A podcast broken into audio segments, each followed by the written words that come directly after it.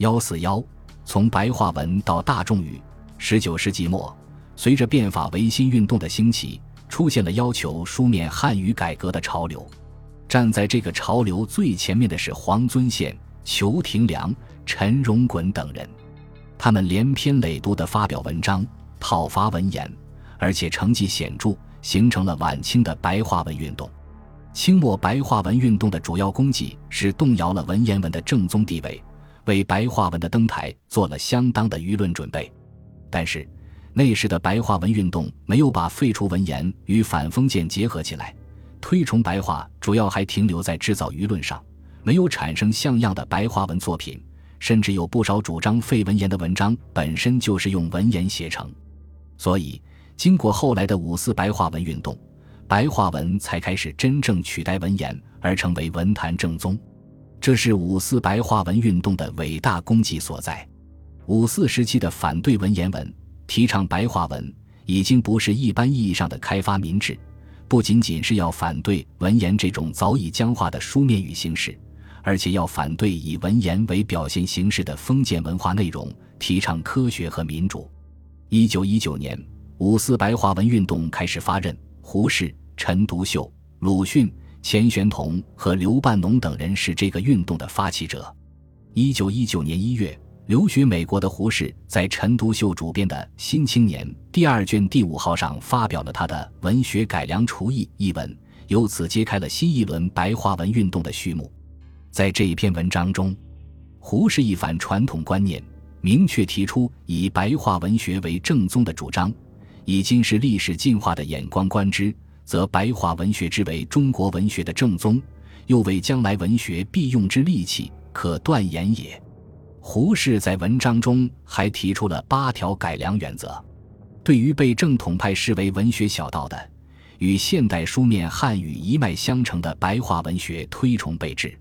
继《厨艺》之后，一九一九年二月，《新青年》第二卷第六号上又发表了陈独秀的《文学革命论》一文。在文中，陈独秀举起了白话文运动的伟大旗帜，并提出了实行文学革命的三大主义。这三大主义之中的每一个主义都包含着书面汉语的革新问题。同年，在赴胡适的信中，陈独秀更坚定地表示，以白话为正宗势在必行，没有讨论的余地，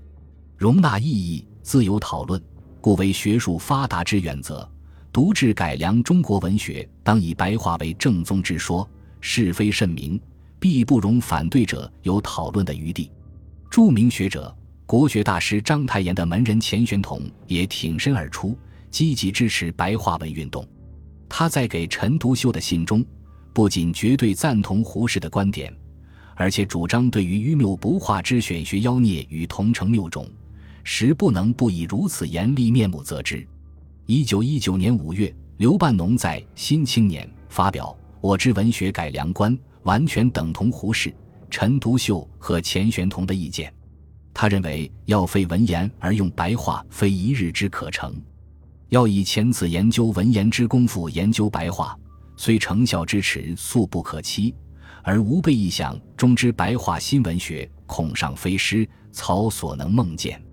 他还提出，于白话一方面。除竭力发达其固有之优点外，更当使其吸收文言所具之优点。要文言之优点尽为白话所具，则文言必归于淘汰。而文学之名词虽为白话所独具，故不仅正宗而已也。对于建设什么样的白话文，胡适在一九一八年发表的《建设的文学革命论》一文中发表了更为成熟的看法。他说：“我们可尽量采用《水浒》《西游》。”《儒林外史》《红楼梦》的白话，有不合今日的用的，便不用它；有不够用的，便用今日的白话来补助；有不得不用文言的，便用文言来补助。但他的这种观点，仍然是以施耐庵、曹雪芹式的白话为主体，使今日的白话只处于补助地位，因此在三十年代招致了人们的批评。究其原因，就是当时白话的标准问题。基础方言问题还没有得到解决。五四白话运动的业绩之所以远远超过晚清白话文运动，一方面因为它顺应了时代潮流，将白话代文言视作文明进步的必然趋势和思想启蒙的有力武器。另一方面，五四时期出现了一批身体力行的善作白话者。蔡元培先生在评价晚清的白话运动时曾指出，那时候做白话文的缘故是专为通俗易解，可以普及常识，并非取文言而代之。胡适在一九三四年发表的所谓中小学文言运动一文中也说，他们的失败在于他们自己就根本瞧不起他们提倡的白话，他们自己做八股策论。却想提倡一种简易文字给老百姓和小孩子用，殊不知道他们自己不屑用的文字，老百姓和小孩子如何肯学呢？所以我们在十七八年前提倡白话文学的运动时，决心先把白话认作我们自己敬爱的工具。李锦熙在《国语运动史纲》中也谈到实践白话文的转变过程。他说：“一九一七年国语研究会虽然主张改国文为国语。”但自己做的这些文章都还脱不了绅士架子，总觉得知乎者也不能不用，而他们哪呢？究竟不是我们用的。后来在胡适从美国寄回来的白话明信片的暗示下，才觉得提倡言文一致，非以身作则不可。于是，在经会员中，五六十岁的老头和二三十岁的青年才立志用功练习做白话文。一九一八年五月。新青年的文章全部改用白话文。到一九一九年，每周评论式的白话小报全国有四百种之多。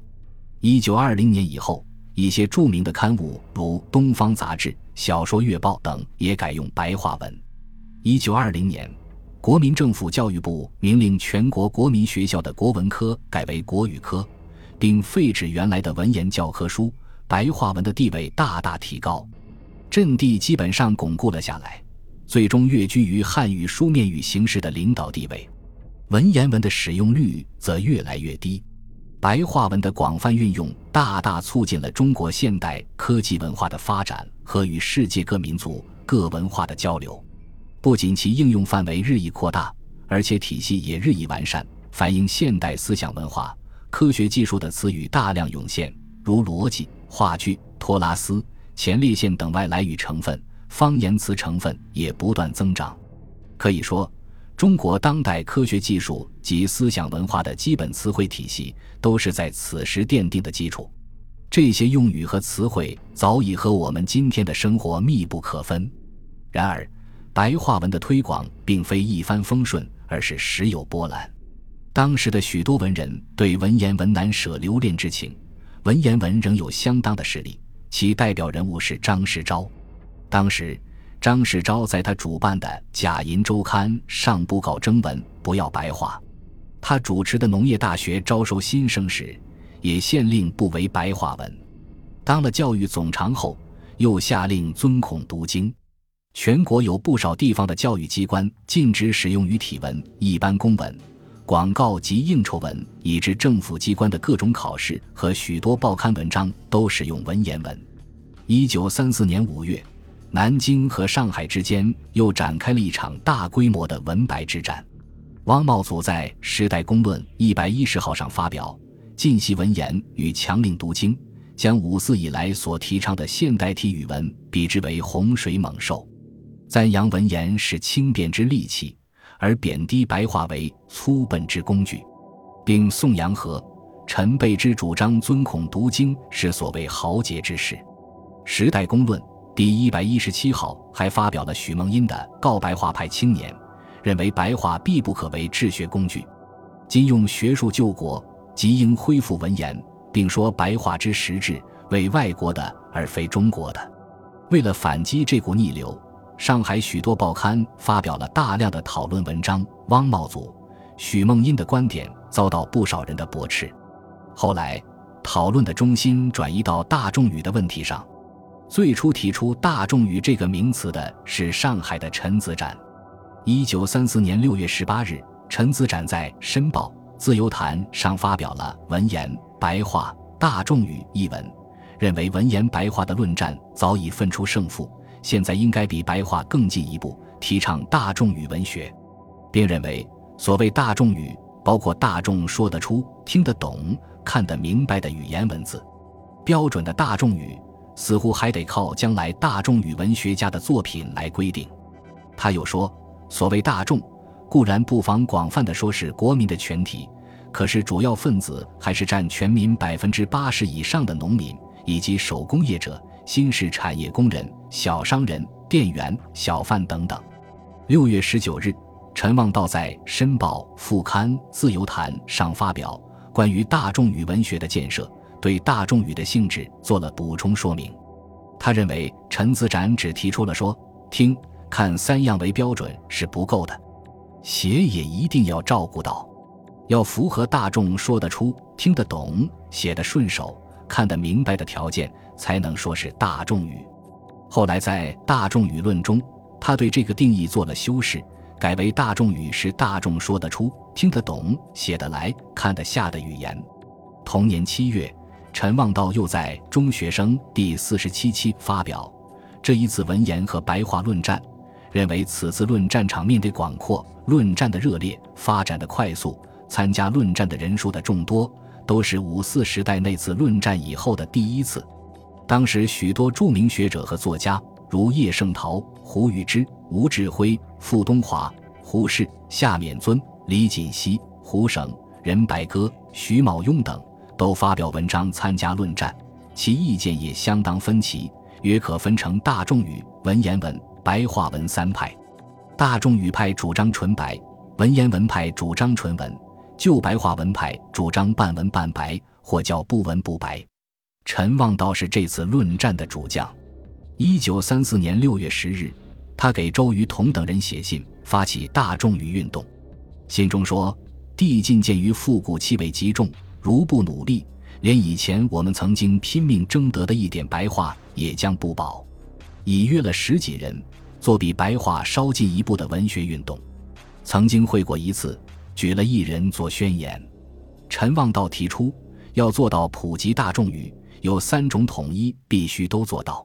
是语言和文字统一，这样笔头写的便是口头说的，不另学一种不必说的语言，自然省事省力，容易普遍。是统一各地的土话，这里写的别的地方的人也看得下，这也是容易普遍的一个条件。是统一形式和内容，不止语言形式接近大众，就是意识内容也接近大众，说的不是违反大众需要的话，也是容易普遍的一个条件。现在大众语派正在努力的积极方面，便是探求做到这一步的途径；消极方面，便是破坏做到这一步的障碍的工作。陈望道所强调的三种统一，代表了这次大众与讨论的最高水平。大众与运动的开展，使白话文运动的发展和深化，对建设真正的国语起到了推动作用。